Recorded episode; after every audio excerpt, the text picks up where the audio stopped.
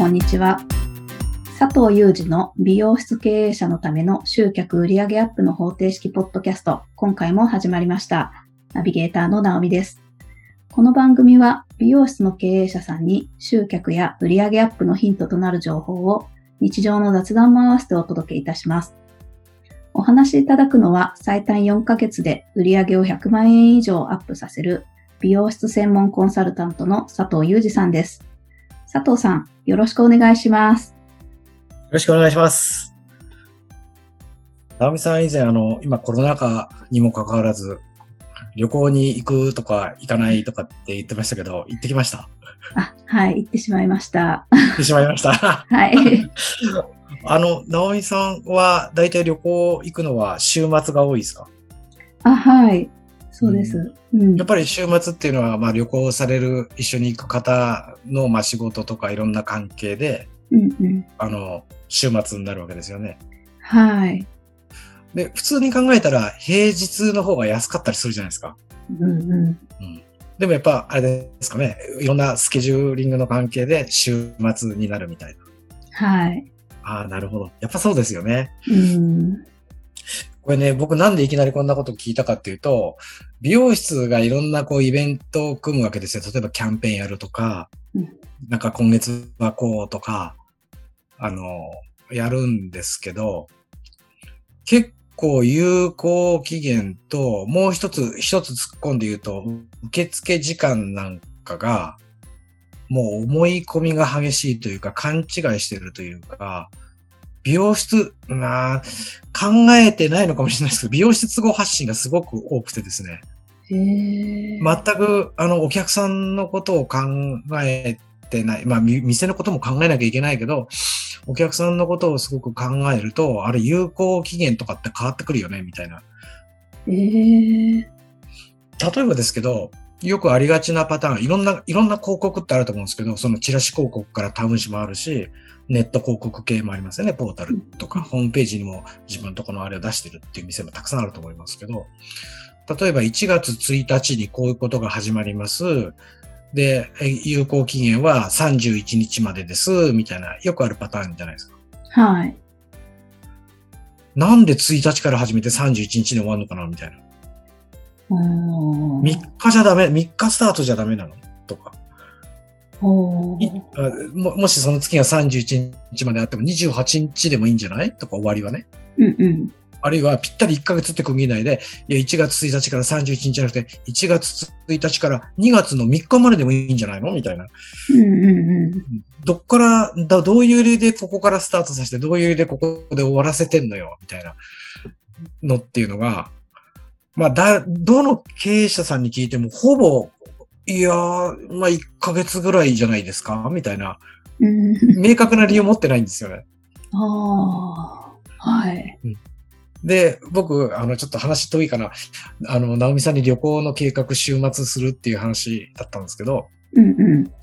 おそらくほとんどの美容室って土日とか忙しいと思うんですよ。うん。で、なんで土日に来る忙しくなるのかな？って、まあ、真剣に考えなくてもちょっと考えれば、まあ7割ぐらいの人が世の中サラリーマンとかだって言われてて、ってことは週末休みが圧倒的なわけですよね。10人中7人が例えば週末休み。うん平日に旅行と一緒で平日に行ったら多分予約も取れるんだろうな、空いてるんだろうなって思ってはいると思うけど、平日行こうと思ったら仕事休まなきゃなんないっしょみたいな話ってあるじゃないですか。うんうん。だからお客さんとしても、まあ自分、まあお客さんの都合でも週末に集中するわけですよね。はい。で、もう一つね、あの、これはお店をやってる人じゃないとわかんないと思うんですけど、1ヶ月1日から、まあ例えば31日まであるとしたら、どの辺が暇になって、どの辺から忙しくなってくるってこう周期があるんですよ、パターンが。ええはい。例えば、1日から10日までは暇で、うんうん、15日ぐらいからちょっとお客さんが動き始めて、みたいな。月末はぐちゃぐちゃになるみたいな、そういうパターンが必ずあるんですよ。うんうんうん。それ多分ね、知ってるはずだと思うんですけど、あの、店やってる方はうん。大体ですよ。20日ぐらいからお客さんが動き始めるんですよ。で、20日ってなんで20日なのって考えていくと、公務員関係が20日に給料出るみたいですよね。おーで、一般の会社は25日に給料が振り込まれてる。ほうほうほそうすると、やっぱり直美さんも僕もそうですけど、お金が、だから給料日前ってお金苦しいじゃないですか。う。うん。カード払いとか、あの、通販ならいいかもしれませんけど、現金でが必要とかなんかやっぱり気持ちの問題でお金が入ったから、これを買おう、ここへ行こう、これを食べに行こう、飲みに行こうってこう気になるますよね、普通の人って。うんうん。だから給料が入るってからがガッと来るんですよ、お客さんって。へえ。で、なおかつですけど、週末が休みだから週末に来るわけじゃないですか。うんうん。そうすると、まあ一般的には25日ぐらいからが多いんであれです。例えば25日が仮に月曜日だったとしますよね。はい。そうすると平日も忙しいんですよ。25日の月曜日から。へえ。お金が入るからでしょうね。うん平日の主婦の方が来るとかね。ああ、なるほど。うん。なんだけど、25日が仮に日曜日やったとしますよね。うん。そうすると企業さんって給料の振り込みって23日の金曜日に振り込んでくるんですよ。ああ、はいはいはい。ってことは、もう23日から忙しくなるんですよ。うーん。なんとなくさ伝わってます、はい。なるほど。ははい。うんで、それはもうみんな頭にインプットされてるじゃないですか。うん。口座にお金が入ってくるって女の人は思ってるわけですよ。うんうん。そうすると、よあの、予約をするのは金曜日以降になるんだけど、予約を開始するのは20日とか21日ぐらいからもう予約がガッと入ってくる。なるほど。うん。そうですよね。うん。っていうことを考えたら、キャンペーンの終わりは別に31日じゃなくていいわけですよね。ああ、確かに。仮に31日が日曜日だったらいいですよ。週末ってお客さんが来やすくて、で、ちょうど霧のいい31日が日曜日だったら31日まで有効ですはいいと思います。でも31日が火曜日とか水曜日だったらどうすんのって話じゃないですか。うん。そこまで引っ張ったって来にくいんですよね、お客さんって。はい。だどうせだったら、翌、例えば今1月の話してるんだ。例えば翌2月の第1日曜日までを最終期限にするとか。うん。あるいは、ちょっと早めに最終、1月の最終日曜日って何日なのって思った時に、じゃあ29日が最終日曜、28日が最終日曜だっていうなら、そこで終わりですよって、やるた方がうん。効率が良くなる。なるほど。で、さっきあの、雑談の中で、はい。直美さんに教えてもらったんですけど、例えばホテルを取るのに、うん。あと3部屋しか空いてないぞ、と。うんうん。ちょっと焦るって言ったじゃないですか。はい。早く予約入れなきゃみたいな。うん。うん。あるいは、枚数になっちゃったら、ああー、もっと早く予約してくれよかった。今度、あの、早めに予約しようって思うって言ってましたよね。はい。そうなんですよ。で、それと同じで、有効期限って、例えば31日までって言われるのと28日ですって言われると結構覚え方が違うんですよね、人って。ああ。はい。な、なんとなく月末までいけるっていう、こうなんかニュアンスあるじゃないですか。うんうんうん。でもそれがちょっと早まってると、意識するようになるっていうか、えやばい、確か月末までじゃなかったよな、みたいな。うんうん覚え、覚え、覚えてくれるっていうか、覚えやすいっていうか、まあ、きうん。気持ちが焦るっていうかね、うん。早く予約しようみたいな。ああ、ありますね。そうですね。はい。あでースタートも同じこと言うんですよ。例えば1日からってやる方多いんですけど、1日が月曜日だったらこんなもったいないことないんですよ。だって、その前の月の31日とか、30日土日なわけでしょ。そこで動きたいわけじゃないですか、人は。うん。お金も入ってるし。はい。だけど安くなるのが月曜日からって言ったら、いや、1週間伸ばすしかないですよね。だって週末しか来れないんだからみんな。だったら、1月1日からじゃなくて、12月の、まあ、30日とか29日、金曜日あたりからはスタートってやった方が、早くからお客さんが取れるようになるっていうか。うーん。有効期限の作り方一つでもなんか売り上げって結構こう、波打ってくるみたいな、もったいないっていうかね。へえ。で、この間ね、相談しを受けた方でこんな人がいたんですよ。あの、まあ、美容室でやってるとこをたまに見かけるんですけど、あの、今カラーっていうメニューがすごく多いもんで、うん。カラーを、例えば次回予約を帰りにしてくれたら、10%引きますよとか、1000円引きますよ、みたいなへえ。ことやってる店がちょいちょい出てきてて。はい。で、それをやると、週末ってそれでなくても忙しいのに、そこに10%引き、1000円引きの、まあ、安くしなくちゃいけないお客さんが集中しちゃうっていうんですよ。うんうんうん。うん。で、お客さんもそれは、まあ大変だろうし、やる側もなんか、ガサガサやんなきゃいけないとか、経営者だったら、なんで忙しい時に1000円引かなきゃいけないんだって多分考えも浮かぶと思うんですよね。はい。うん。でもなんかそういうのって、そういう時に限って今度は頭がまた固まってるんですよね。なんか、次回予約だから、お客さんがこの日って言った日にしは取らなきゃいけない。次回で、まあ一月先とかって結構取れたりするわけですけど。うん。でも、それも冷静にちょっと一回リセットかけて考えたら、週末に来てほしくないんだったら平日に限りってやればいいんじゃないの？みたいな。うん。そうすると平日割と暇なところにこの埋まってくるわけじゃないですか。はい。うん。で、そこは仮に10%引いたり1000円引いたとしても、お客さんが入った方がいいですよ。うんうん。で、もしかすると週末の混雑緩和になるかもしれないんですよ。うんうんうん。うん。